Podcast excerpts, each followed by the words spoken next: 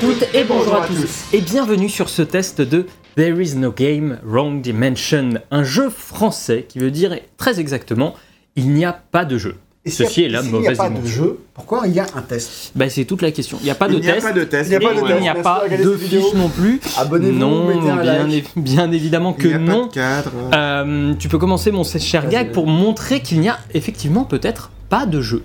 Hein, euh, il n'y Il y a a des rien. chapitres. Il n'y a rien et c'est tout le principe de ce jeu développé par euh, Drone. Ouais, tout à fait, on y joue sur Switch. Ça a été développé par Dromio Pixel, qui est aussi l'éditeur du jeu. C'est sorti sur PC, mobile et Switch. C'est un point and click. Euh, c'est sorti le 6 août 2020 sur PC, le 17, le 17 décembre 2020 sur mobile et c'est sorti le 14 avril 2021 sur Switch. Le chef de projet derrière tout ça, et on va parler un petit peu plus précisément de lui, c'est Pascal Camisotto. Euh, le jeu se vend à à peu près 16-17 euros. Ok. Ok. Et euh, pourquoi on en parle de ce jeu-là? Parce que, eh ben, il a eu une super pub. Euh, déjà parce qu'au moment de sa sortie, acclamation de tout le monde. Ouais, Beaucoup ouais, de gens-. Voilà, le gens disait. C'est un super jeu. Bon, c'est dommage qu'il n'y en ait pas, mais c'est un super jeu, quoi. Euh, faut vraiment que vous le testiez, ce jeu. Et en plus de ça, il a reçu le Pégase du game design euh, au, C'est euh, française qui est le Ah. César ouais, du jeu vidéo français. D'accord. euh, c'est ça. Et il a reçu le Pégase du meilleur game design. Donc, Pour un- pour les Pégases, l'an dernier, la première édition 2020 a été un peu moquée, ce qui était un peu dommage parce que, en vrai, c'était la première édition, c'était sûr que ça allait être imparfait. Mais euh, apparemment, la deuxième édition 2021 s'est très bien passée C'est et ça. a même été euh, acclamée. Enfin, Bien reçu. qui a été c'est Une bonne réception. Bonne réception de la cérémonie, donc c'est très bien, c'est cool. C'est ça. Et, euh, et du coup, euh, attends, un point and click qui a le truc de meilleur game design Euh, c'est Il y a peut-être quelque chose, quoi. Il y a peut-être quelque chose qui est en train de se passer. Donc, déjà, t'as l'idée, tu vois. Donc, qu'est-ce que c'est There is No Game? Et bah, avant de parler de ce que c'est, on va parler de son créateur, Thomas Camisotto, et de son parcours pour le moins atypique. Donc, il a commencé à travailler dans le jeu vidéo en 95. Évidemment, pas de formation particulière. Il apprend en autodidacte. À l'école, à à l'époque, il n'y avait pas d'école euh, de game design, de trucs comme ça. Il apprend de- en autodidacte. Mais là où il est pas mauvais, eh ben, c'est la musique. Parce qu'à 19 ans, il envoie une cassette audio à Infogrames. Et Laurent Parret, programmateur, euh, programmeur pardon, sur Alone in the Dark 3, l'appelle et lui propose de composer la musique pour un nouveau jeu, Time Gate, le secret du Templier. Et ben Pascal, qu'est-ce qu'il fait? Il accepte le taf, et en plus de ça, bah, il adore le taf. Mais après, malheureusement, c'est la dégringolade. Des contrats pas fous qui permettent difficilement de joindre les deux bouts, il abandonne sa carrière de compositeur de jeux vidéo pour se lancer dans une autre passion, le cinéma. Il fait deux années à l'ARFIS, l'école de cinéma de Lyon. Non, Ah, c'est pas là où t'as... J'étais vite fait à la. À la fac de cinéma de Lyon, Ah, voilà, trois je- mois. Oui, je, je sais, mais je pensais que c'était l'école de cinéma Alors, de si Lyon. j'ai fait une école, ça aurait été payant et je serais allé au bout. Hein. Ok, oui, je, je me doute. Ok, très bien. Bon, il fait deux années là-bas et décroche un boulot stable, à nouveau dans le jeu vidéo. En effet, le studio lyonnais. euh, Il y a un studio lyonnais. Pardon, le studio est lyonnais également et s'appelle Doki Denki. Et c'est un studio spécialisé dans les adaptations comme les Schtroumpfs, Peter Pan, etc. Ils font également de la sous-traitance graphique pour des jeux comme Kia, Dark Lineage. Mais pas que, à l'époque, c'est un certain Marc Albinet qui est Oh, lead Marc game Albinet. designer dans le studio. Et Que oui, Nous avons interviewé en 2014. tout à fait, on a une interview de lui et il est Ce qui était actuellement... le- Ce qui était game director de Assassin's Creed Unity. C'est ça, et il est actuellement euh, game director sur Dying Light 2 À Techland. à Techland, tout à fait. Et Camisotto passe une dizaine d'années sous sa direction, et Albinet lui apprend énormément sur la direction créative et le game design. Mais en 2009, la société, renommée Phoenix Studio en 2004, ferme à la suite d'une rupture de contrat avec un gros éditeur. Ah, c'est pas Phoenix Games. Euh, non, non, c'est Phoenix. euh, non, c'est- Phoenix Games, c'est vraiment des mauvais développeurs. hein. Phoenix Wright. Ouais, c'est clair. Oui, c'est Phoenix Wright. Euh, non, non, c'est euh, du coup c'est bien, euh, c'est bien Phoenix Studio qui ferme. Et après une brève étape de 4 mois ailleurs, il contacte 4 de ses anciens collègues et crée Okugi Studio. On est alors en plein boom de l'indé sur Steam. Ils se disent qu'ils vont pouvoir profiter du phénomène et sortent Shadow, un tower defense.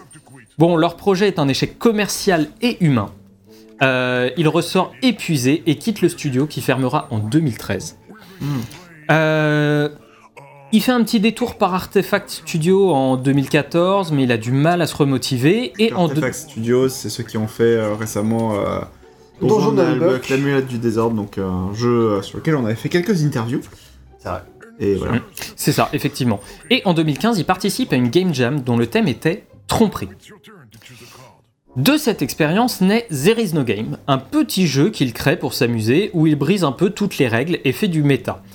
Tranquille, il gagne la game jam et la Xbox Game- et la, et la Xbox One qui était à gagner dans la game jam. Ah, Donc, il est plutôt content. Hein, on va pas se mentir, il est plutôt content. Et en fait, le jeu gagne assez vite en popularité. Les streamers s'emparent du jeu, il comptabilise plus de 60 millions de vues. Kamizoto y voit une commercialisation possible de son jeu et décide de se lancer sur Kickstarter. Après tout, ça semble plutôt logique. Son objectif n'est pas fou, c'est faire une- un There is no game plus grand, plus ambitieux. Il demande 32 000 euros pour pouvoir se consacrer pleinement au jeu. en vrai, est pas énorme, surtout à Ce qui n'est pas euh, énorme. C'est un échec total et absolu. Il ne récoltera que 3317 euros. Sans soutien médiatique fort, la campagne n'a jamais décollé. Dans lesquelles années ça Ça, c'était en 2015. Euh, c'était en 2016, pardon. 2016. Et euh, pas de soutien médiatique. Il dit pourtant, j'ai envoyé euh, à. comment dire Nice. J'ai envoyé à comment dire à beaucoup de développeurs, enfin à beaucoup de Le média. de médias, mais il n'y a rien eu, il n'y a pas eu de suivi, etc. On m'a pas mis en avant, donc lui, il était un peu, voilà, un peu dégoûté. Et du coup, 3317 euros, bah, il est obligé de tenter le coup de poker, développer le jeu sur ses propres fonds. Il recontacte deux dans anciens collègues d'Okugi Studio, Guillaume Vidal et Sophie Peseau, et crée Dromier Pixel. Et grâce au soutien du CNC, ils arrivent à développer le jeu qui sortira donc en 2020, après plus de deux ans de développement. Donc ça, voilà, c'était un petit peu l'histoire de Kamizoto et de comment le jeu euh, est arrivé. Et je trouve que C'est une histoire on, on verra après, c'est une belle success story. Donc là, Gag, il voit les trucs. c'est marrant à découvrir quand même. Ouais. Euh, du coup, on va parler un petit peu de l'histoire du jeu. voilà, vous avez des trucs marrants comme ça. Bon, l'histoire du jeu. Alors, c'est difficile de parler de l'histoire parce qu'il n'y a pas vraiment de jeu. Mais en fait, c'est tout le postulat. Il va falloir se battre pour jouer. Nous sommes accueillis par le jeu, le jeu lui-même, le programme, qui nous demande de partir. Mais comme le joueur, nous, on est borné, on va casser le jeu et faire apparaître un glitch qui va foutre la merde et nous envoyer dans différentes dimensions. Et on va s'en tenir là narrativement. Parce que tout l'intérêt du jeu est de se laisser porter par l'histoire et par ce que ça raconte. Euh, sachez que ça va être aussi toute la complexité de ce test un peu. Vous donnez envie sans trop en dire ou en montrer. C'est pour ça que Gag joue, parce que moi je vois un petit peu le, le jeu, je sais, que, je sais comment réduire les trucs, mais, euh, mais Gag là il galère, etc. Et c'est tout le but, et sachez Je que... je cherche. Ouais, et Expériment- ça- En vrai, c'est très, très rigolo à expérimenter en vrai parce que c'est en mode. euh, Mais comment C'est très euh, inhabituel en fait, c'est un peu un clic, un jeu d'énigmes, etc. Tout ce qu'on a vu, mais, Mhm. mais euh, c'est très rigolo dans l'approche déjà, euh, postulat narratif, et en plus, euh, bah, à chaque fois c'est un truc qui, qui pour l'instant en tout cas, j'ai joué 20 minutes, hein, Ouais, ouais. euh, 10 minutes, même pas, 5 minutes peut-être, et euh, c'est surprenant pour l'instant, et ça rend curieux, tu vois. Voilà, c'est ça. Et euh, donc, en cassant le jeu et en faisant apparaître le glitch, on va être renvoyé dans différentes dimensions.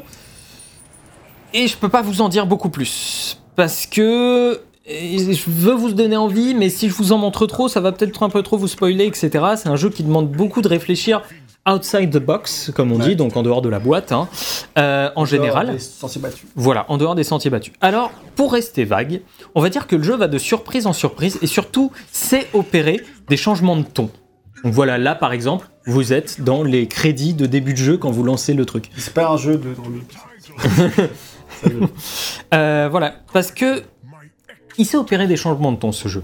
Car, dans, car derrière toutes les blagues, il y a un fond que Pascal Camisotto a, dit vouloir intégrer en rigolant, mais c'est pas forcément ce que j'ai ressenti.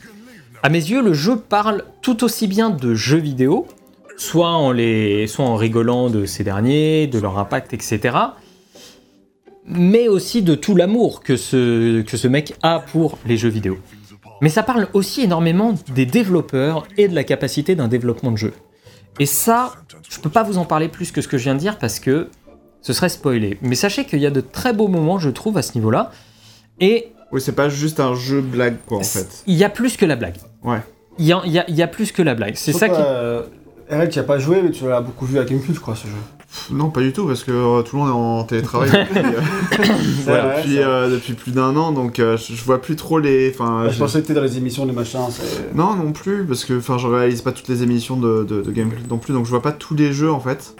Euh, Enfin voilà, euh, c'est quelque chose qui sera peut-être amené à. Enfin voilà, mais je- Changer. je- j'en ai quasiment pas Ouais. entendu parler à part 30 juste de nom quoi, mais. euh, le 30 juin. qui se souvient de cette date? Euh, Bref. Mais voilà, en tout cas, c'est difficile de parler un petit peu plus de tout ce qui rend ces passages mémorables. Faut juste dire que je trouve ça très drôle, très bien écrit, très bien mené, et surtout, ça a un but. Du peu qu'on a vu, on vous a déjà vu, si vous êtes été attentif à ce qu'il y avait à l'écran, vous avez déjà vu des situations assez rigolotes, et puis C'est invraisemblable, quoi. c'est invraisemblable, et c'est vrai que le jeu qui dit vous avez pas joué à un jeu, toi qui te bats, puis il transforme, si vous, avez- vous Ouais. écoutez par exemple, là, vous avez pas vu que euh, on a transformé euh, le titre en casse-brique et des choses comme ça, et le... Et puis là, faut trouver comment passer derrière le panneau, ça, euh, il ce genre de choses. qui du coup bah, sont vraiment euh, curieuses, intéressantes. Et c'est bien, c'est un propos. et en tout cas, enfin pas forcément un propos, genre une grande réflexion, j'en sais rien, tu vois. Mais en tout cas, au moins un Non, petit quelque chose. Voilà, euh, il y a un but. Il y a quelque chose qui nous est raconté. et Je trouve que c'est bien raconté. Ça, ça va venir surtout dans un dernier tiers du jeu, sachant que le jeu dure 5-6 heures. Ça va dépendre de votre capacité aussi à, à trouver la solution aux énigmes. Mais il faut pas avoir honte de galérer parce que de toute évidence, le jeu. Non, mais au-delà de ça, c'est, je veux dire, le jeu n'utilise pas des manières de réflexion conventionnelles. Oui, il Tu faut vois. tester en fait. C'est genre, tu, tu, tu, tu essayes. C'est ça, t'essayes. Ouais, c'est- c'est c'est vraiment, tu sais, c'est- c'est- ça me rappelle vraiment, tu sais, quand, quand, quand, quand t'as des enfants qui sont punis dans la cour de récréation, tu les fous dans un coin et tu, tu leur dis, bon, euh, voilà, c'est bon, t'arrêtes de, de faire chez ton monde, etc.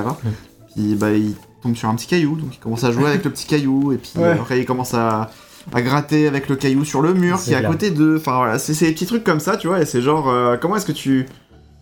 Comment est-ce que tu joues malgré tout, malgré le fait qu'on on t'interdise de jouer, quoi? C'est ça. c'est- Enfin, j'espère, je peut-être, peut-être pas, Si, si, que si, ça sera dans ce, dans ce sens-là euh, par la suite. Ça, comme, euh, ça l'est tout à fait. Mais avant de parler un petit peu plus du gameplay, je vais m'attarder sur la narration. Parce que la narration du jeu est menée par le jeu lui-même, hein, euh, qui a une voix très grave, qui nous accompagne tout au long de notre aventure. D'ailleurs, c'est la voix de Pascal Camisotto lui-même. Parce que les joueurs du jeu Game Jam avaient tellement apprécié la voix, qu'il qu'il faisait déjà à l'époque, qu'il a décidé de la garder. Euh, il dit également que ça lui a permis de pas payer euh, des acteurs euh, parce qu'il a voilà mais cela dit, même s'il est français, le jeu n'est disponible qu'en anglais, mais avec des sous-titres de très bonne qualité en général, donc ça, ça passe. Et il est épaulé par Julie Shields, une doubleuse plus connue qui a officié sur beaucoup d'animés, mais aussi sur World of Warcraft ou Borderlands 3, entre autres. Donc voilà, une, une habituée. Bref, le jeu va installer un espèce de fil rouge au fil de ses blagues et au fil de ses références. Tout l'intérêt du jeu, c'est évidemment d'avoir une certaine base vidéoludique. C'est encore mieux si on comprend tous les codes de ce qui est parodié, mais ce n'est pas nécessaire pour rigoler. C'est d'ailleurs une des plus grandes forces du jeu selon moi. Son humour n'est pas inaccessible. Il y a très peu de jeux de mots, selon la volonté de Camisotto lui-même, qui euh, souhaitait pas trop de blagues qui se perdent dans la traduction. On est surtout sur du comique de situation. De situation de jeu, de situation de parodie, ce genre de choses. Mm. D'accord Mais également sur du, sur du comique de résolution d'énigmes. Parce que le jeu nous bombarde d'énigmes en tout genre et les solutions sont souvent perchées. Donc voilà, on l'a vu tout à l'heure, le côté casse-brique. Et là, peut-être que tu as utilisé un truc pour déverrouiller cette même roue tout à l'heure que tu pourrais utiliser pour déverrouiller euh, ça. Ou- En fait, je crois que j'avais je crois que j'avais déjà essayé. En fait. Non, et, euh, et ça, ça viendra après dans le sens où je trouve que le jeu nous explique plutôt bien, en fait, euh, nous, nous amène à ces, à Ouais. ces trucs-là. Je crois que j'avais déjà essayé, c'est pour ça que je ne retentais pas. Mais... Et, euh, et donc voilà. Et, et la résolution d'énigmes, souvent perchée, je trouve que ça marche plutôt bien. Et le narrateur est souvent là pour nous guider dans notre réflexion. Parfois même un peu trop. Je trouve que des fois, il a Ouais. tendance, au bout de 30 secondes, une minute, à dire Eh, mais tu pourrais pas regarder ce truc là-bas, ce serait intéressant. Voilà, donner des Ouais, le- indices. Voilà, D'accord, alors il est jamais en mode c'est ça l'indice, mais tu sais que ce qui te pointe du doigt, c'est le truc. Voilà, c'est le truc quoi, qui, qui va te, te permettre de débloquer la suite. Et à de nombreux moments, je me suis dit que l'indice arrivait trop tôt. Parfois que l'indice sur les énigmes, et même parfois que les indices sur les énigmes les plus tordues n'arrivaient tout simplement pas. Étrangement, les énigmes les plus tordues du jeu n'ont pas d'indice. J'ai trouvé, ou en tout cas c'est moi par rapport à ma... euh, comment dire Par rapport à mon expérience, évidemment. Ouais. Euh, donc il y a un petit peu ce truc-là, c'est rien de bien grave, mais ça débouche sur quelque chose que je n'ai vraiment pas aimé dans le jeu. Ah bon? Vous avez la possibilité d'utiliser une aide que vous voyez en haut à droite. Help. Donc cette aide, voilà, ça va te permettre, tu vois par exemple, de la clé là, euh, tu peux, si tu cliques dessus, ça va te déverrouiller une aide, un indice, ok? Et en fait, si tu le fais, ça, eh ben, déjà le jeu va te mettre sur un timer avant une- d'avoir une prochaine aide, mais surtout tu vas avoir des huées du public. Ah. Ah. Et ça, j'ai trouvé ça con. Alors vraiment, je me permets le mot, j'ai trouvé ça malvenu. Parce que comme on est sur un jeu à la réflexion, tu vois la prochaine indice qui arrive rapidement, mais le- non, mais euh, les, les gens l'ont sûrement entendu, mais c'est vraiment un truc dans le fond, tu vois, au début ça fait tin, tin, et après ça se termine sur un ouh. Et je, je me suis dit, mais attends, c'est un jeu qui pousse à une réflexion qui est quand même pas commune.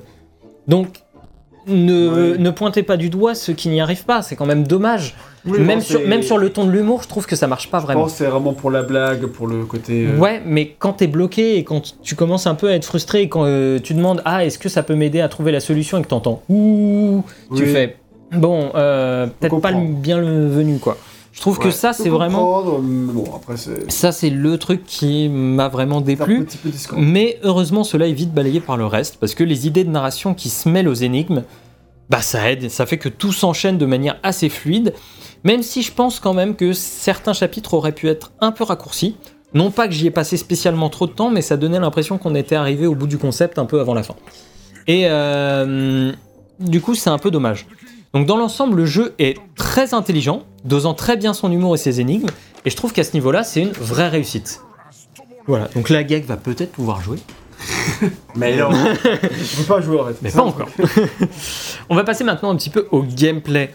Et euh, bah, il n'y a pas de gameplay à proprement parler. Ah, C'est un point and click. Alors, ouais, c'est un point and click, voilà. c'est un point and click. Tu pointes et tu cliques et tu cherches. Voilà, c'est un point and click le, assez classique dans le l'idée. joystick de la Switch, c'est quand même pas. Voilà, alors on est clairement sur un jeu qui est pensé pour le PC à la base. Un. Genre, clairement, c'est la, Voilà, moi, je- précision de ce joystick. C'est pas infaisable. C'est inutile comme vos neurones. Euh, c'est pas, c'est pas Comme le infaisable. jeu te clash là, tout Ouais. le temps, qui te clash quand tu fais une aide, je trouve. Ça, c'est dans le même esprit. Je... Ça me choque pas plus que ça. Oui, après, t'as pas fait le jeu en entier. Dis- non, mais disons que là, le jeu, c'est la narration. Et que l'aide, pour moi, ça semble hors narration. C'est comme si les développeurs te disaient c'est Bon, ouais, Coco, euh, C'est vrai quand que même. euh, même euh, tu- quand quand tu fais plus, ça, t'as t'as vraiment dans un milieu de jeu, tu vois. Par exemple. Ouais. Tu vois, c'était. t'es- Donc je trouve que t'es dans un truc où t'es plus vraiment dans le jeu. Voilà, bon, c'est c'est le truc. Donc je disais, point and click assez classique dans l'idée, beaucoup moins dans les faits évidemment. Vous bougez un curseur pour interagir avec le décor et les objets à votre disposition. Il n'y a pas vraiment d'assemblage d'objets, mais tout est potentiellement élément de solution, même les trucs qui paraissent un peu cons. D'ailleurs, comme je disais, sur Switch on déplace la souris à l'écran, c'est pas impossible de le faire, hein, je l'ai terminé comme ça, mais c'est encore mieux avec un PC. Donc le gameplay se rapporte beaucoup à la narration, où j'ai déjà pas mal parlé de la résolution d'énigmes, etc. Et je pense que ce que vous voyez à l'écran explique pas mal le principe en lui-même. Alors là, voilà, Gag il a compris le truc. Moi, ça, j'ai mis un petit peu plus de temps. C'est parce qu'il le le disait. S'il l'avait pas dit lui-même, j'aurais pas. Voilà, mais moi, j'avais pas tilté même sur le fait qu'ils le disent. Ok. Voilà. Ah, je Et voilà, Gag a trouvé la solution. Mais euh, assez vif parce qu'on discutait. Voilà, mais tu vois, c'est c'est des trucs comme ça euh, vraiment cool qui te demandent de réfléchir autrement. Parce que les, les énigmes te sont proposées de manière différente, je trouve. Tu vois, le, le côté euh, faire bugger le jeu pour faire apparaître une roue que tu vas pouvoir mettre dans le truc. Ah, mais- oui, je te le dis vite. Ah, voilà. Euh, ça, je trouve ça. la solution. Voilà, je trouve ça. Bah oui, mais Oui, tu mais- vois, à force des- d'essais, d'erreurs, tu trouves ouais. les itérations. Et c'est super cool. Et je pense qu'il faut vraiment insister sur le travail des équipes à rendre les énigmes cohérentes entre elles. Parce que là, le fait de déboulonner, Gag, il l'a déjà utilisé plusieurs fois. Et en fait, on finit par s'y habituer à ce truc-là. Et le jeu, il va nous le remettre potentiellement plus tard. Mm. Et du coup, quand ça, ça arrive, ça ne sera pas forcément présenté de la même manière, mais tu auras, la réflexion de putain, c'est vrai qu'on peut déboulonner des trucs comme ça. Ça arrive. Et du coup, je trouve qu'il y a une filiation qui se fait au fur et à mesure et qui est très agréable, en plus d'être extrêmement intelligente. Et euh, c'est d'ailleurs fort que le jeu arrive à surprendre encore au bout d'un certain temps. Jusqu'au bout, je trouve que le jeu surprend. Il y a un renouvellement dans la continuité, alors que c'est facile de tomber dans le simple what the fuck en fait. Tu vois, je, prends, je trouve que c'est vraiment facile dans un jeu comme ça de dire Oui, oui. ah, ah, on fait n'importe quoi et c'est drôle, etc. Alors que Non, alors qu'il y a quand même des règles, etc. c'est ça. Je trouve ouais, qu'il y a des règles et que ça marche bien. Bref, dans l'ensemble, on est guidé, c'est très bien ainsi, et c'est très intelligent. Juste, voilà, moi j'ai le petit défaut, et c'est vraiment le seul truc du jeu qui m'a un peu déplu, Oui. donc c'est pour ça que j'insiste dessus. Mais euh, voilà, mais en dehors de ça, euh, pas grand chose. Et c'est tout ce que j'ai à dire sur le gameplay. Parce que film, Quand tu vas plus, hein, si ce n'est que de toute façon, c'est du gameplay, du level design. tu vois, la, la barre de loading qui recule. de mêler l'humour à la, création, c'est c'est pas à la création d'énigmes, c'est vraiment une très bonne chose quoi. C'est ça. Ça a l'air bien foutu et c'est cool. Ouais, non, c'est intelligent, ça marche, c'est vraiment, je trouve ça très intelligent. Donc on va parler de technique et de graphisme maintenant. Alors à l'époque du, l'époque du Kickstarter, pardon, le jeu était développé sur Unity. Kemizoto ne se décrivant pas comme un artiste, il lui fallait quelque chose de simple sur lequel programmer. Aujourd'hui, je suis pas sûr du moteur, très honnêtement. Dans tous les cas, le jeu est plutôt beau, coloré. Alors là, on l'a pas vraiment vu. 23, 40.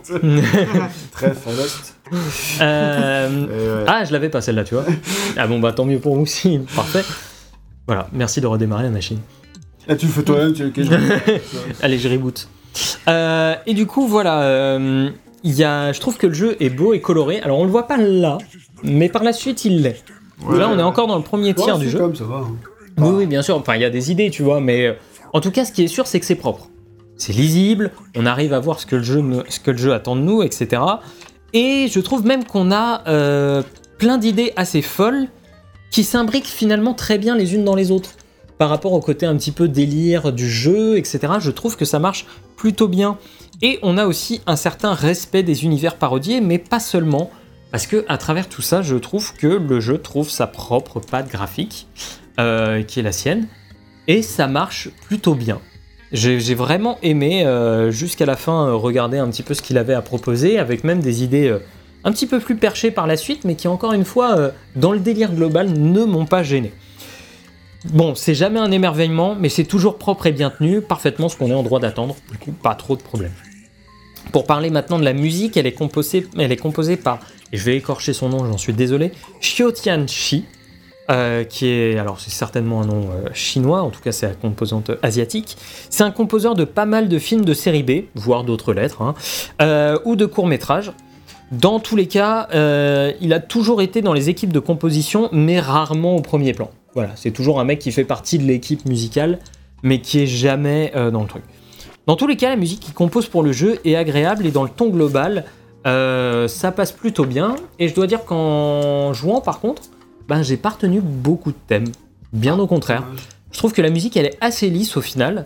Euh, peu de choses nous restent, nous restent pardon, malgré des compositions agréables. Mais, mais, mais, mais, mais, il y a deux trucs. Il y a deux chansons dans le jeu, avec paroles et tout. Et ces deux-là, une en particulier, survolent complètement le reste. Impossible d'en parler sans spoiler, donc je vais pas en parler plus que ça, mais ce sont deux moments qui suivent, et ce sont deux très grands moments du jeu qu'il faut découvrir par soi-même, et qui, moi, m'ont vraiment beaucoup, beaucoup plu et touché. Donc euh, vraiment là-dessus, grosse surprise, je m'attendais pas à ça, et surtout, il arrive à intégrer ça, il arrive à intégrer ça en musique. Hmm. Euh, L'énigme à la musique. Et je trouve que c'est super intelligent. Enfin bref, ça m'a énormément plu. Et rien que pour ça, oui, la musique du jeu est bonne. Tout à fait. Alors pour, faire, pour commencer la conclusion, on va faire une conclusion un petit peu globale sur, euh, sur le jeu. Euh, sur le jeu, est-ce que Pascal Camisotto a eu sa revanche? Est-ce qu'il a eu sa revanche sur son Kickstarter, etc. Parce que le jeu s'est assez vendu pour assurer la suite du studio qui a pu embaucher deux autres personnes. Il travaille actuellement à un jeu d'une toute autre ampleur. Steam Spy indique que le jeu a dépassé les 100 000 ventes, ce qui est pas mal, et la sortie mobile et Switch ont dû rajouter quelques joueurs supplémentaires. Mais pas que, comme je disais, le jeu a obtenu le Pégase du meilleur game design, ce qui personnellement m'a encore plus poussé à le faire. Alors je repose la question. Après son Kickstarter raté, après avoir galéré comme pas possible, est-ce que Pascal Camisotto a eu sa revanche? Eh bien selon lui non. Parce que c'est pas la revanche qu'il cherchait. Ce qu'il a eu, c'est surtout un soulagement. Il est heureux d'avoir pu reproduire le sentiment qu'avaient vécu les joueurs, euh, les joueurs en 2015 avec le jeu de la Game Jam et de les surprendre encore une fois. Et je trouve ça très beau de voir ça sous cet angle, plutôt que de dire voilà, j'ai eu ma revanche sur la vie, sur les joueurs, et donc maintenant je. euh, Oui, bah faut pas le voir comme euh, une revanche, de toute façon, faut le voir comme un. Enfin, comme un. Enfin, genre plutôt, euh, c'est bien que ce soit passé comme ça et pas euh, avec un esprit revanchard, tu vois. RL a compris. Ah, quel malin. Erreur trop de Oh secousses. non. Donc voilà, pour une conclusion plus personnelle, euh, je pense que vous l'avez compris, je trouve que There is no game, Wrong Dimension est un jeu extrêmement intelligent, très bien mené, et surtout euh, qui paye vraiment pas de mine quoi. C'est un jeu qui paye vraiment pas de mine et qui pourtant, le vieil, euh, et qui pourtant a plein d'idées, plein de choses à vous raconter, à vous dire sur le développement de jeu et sur euh, son développeur aussi directement. Mais surtout, c'est ses idées. C'est tous les trucs qui se mélangent. voilà. Oh. Et voilà, c'est tout ça, c'est tout ce mélange d'humour, d'énigmes, et que tout ça se mélange aussi bien et s'imbrique bien les uns dans les autres, avec une narration, faire, euh, avec une super narration euh, par le, par le jeu en lui-même, qui donne envie de progresser, de continuer, de pas lâcher. Et je trouve que c'est un jeu véritablement intelligent et qui a une proposition, une force sur laquelle il ne s'étend pas plus que de raisonnable. Ouais, Parce c'est pas, qu'en- il est pas trop long. Non, en durant 5-6 heures, je trouve qu'il a la parfaite durée et finalement ce qui m'est resté, c'est super. J'ai vraiment adoré, j'ai trouvé ça extrêmement intelligent et rien que pour ça, je vais au moins lui attribuer un 17 sur... Appel entrant, pas moi. je vais lui attribuer un 17 sur 20 parce que je trouve que non seulement... Moi, je trouve que c'est une belle revanche, entre guillemets, sur lui et son parcours, Mhm. mais aussi parce que un jeu comme ça, surprendre jusqu'au bout et savoir porter un propos, des idées et des énigmes, c'est pas facile. C'est déjà pas facile dans un jeu qui cherche à le faire, mais dans un jeu qu'il cherche à faire à travers l'humour, je trouve que c'est encore plus compliqué parce que l'humour c'est extrêmement compliqué. Oui, oui, oui. Et je comprends, il y en a qui seront absolument pas touchés par ce que raconte le jeu ou par l'humour qu'il emploie. Mais moi j'ai trouvé ça extrêmement fort, extrêmement euh, intelligent, et donc euh, ça mérite un 17 sur 20. Et sur ce, on peut vous remercier déjà Bah ouais. d'avoir regardé. Jusqu'au bout, on vous remercie. Ouais. Et puis, euh, bah, en tout cas, si, euh, si ce n'était pas déjà fait, n'hésitez pas à vous abonner à la chaîne, puisque cette chaîne vous propose des tests divers et variés, des rétrospectives, des choses comme ça, Mhm. mais surtout des petites euh, trouvailles comme ça, indépendantes, un peu plus, euh, un peu moins mises en avant, euh, qui pourront en, en plaire plus d'un.